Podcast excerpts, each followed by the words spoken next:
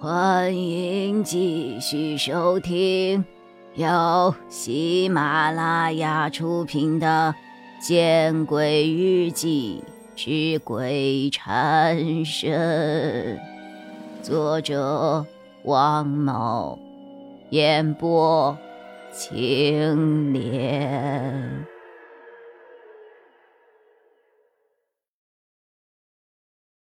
大概是捕捉到了我的神情。王师傅又是自嘲的笑了一笑，算了，不说这些了，说这些对你来说也没有意义。我就给你讲讲三年前我知道的事情吧。我坐直了身子，摆出了一副洗耳恭听的模样。三年前的。四月二十九号，记得是英国威廉王子世纪婚礼的时候，我向他说明了我的想法。用你们年轻人爱用的词，就是呃，表白。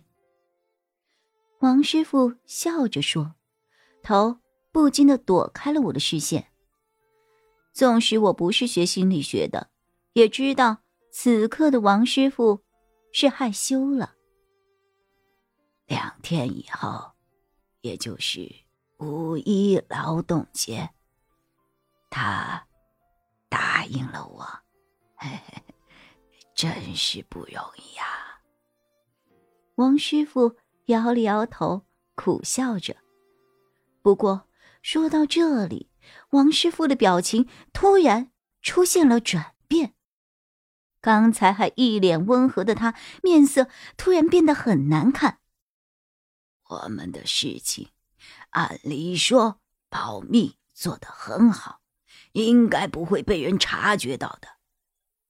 但是，最终还是被人知道了，就是你刚才遇到的胡硕。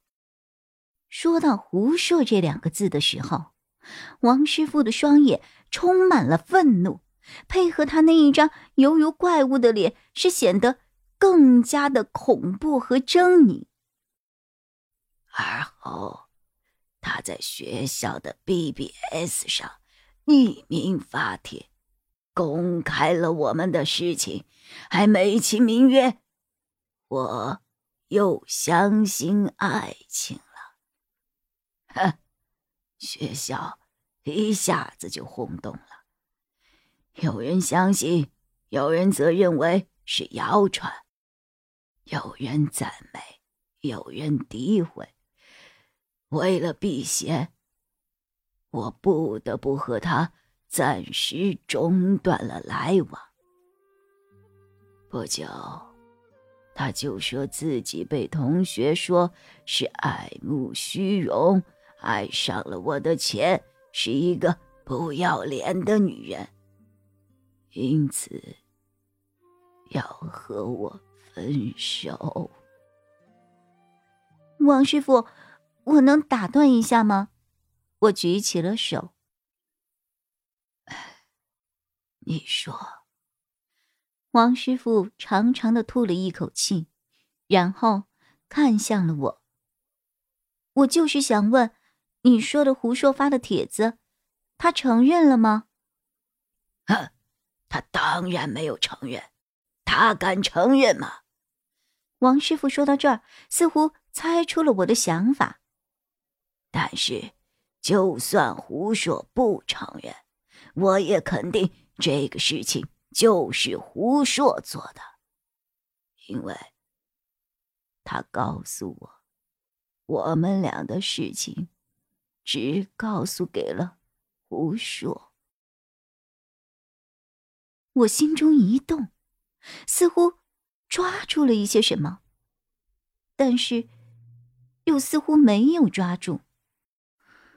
我叹了一口气：“王师傅，我觉得你的判断太过于主观了。”或许是吧。但我是理性的。王师傅没有否认。我学了那么多年的心理学，谁说谎，谁不说谎，我一目了然。我还是摇了摇头。真正的说谎者不一定能够看得出来的。当然，这样的话我没有说出口。王师傅对于自己的专业很是自信，我不能在这样的事情上泼他冷水啊！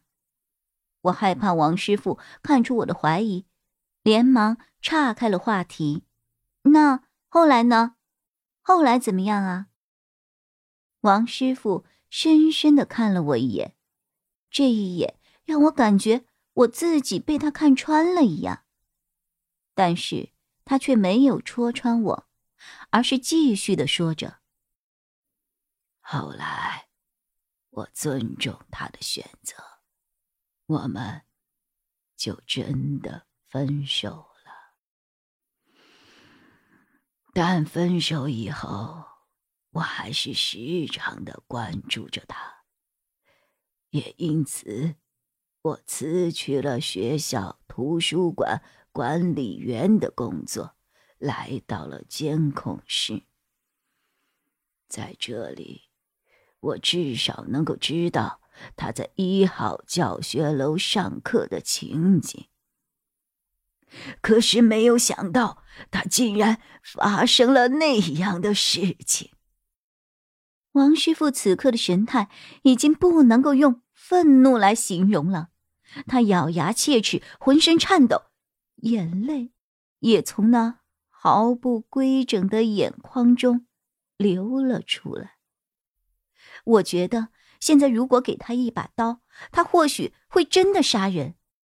啊，发生了什么事情啊？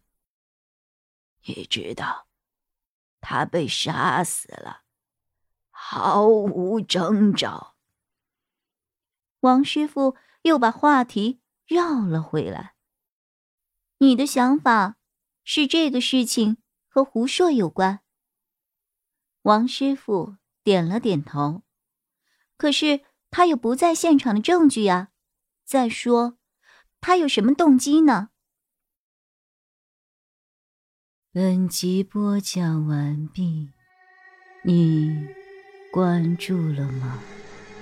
还没有？那。你转头看看身后。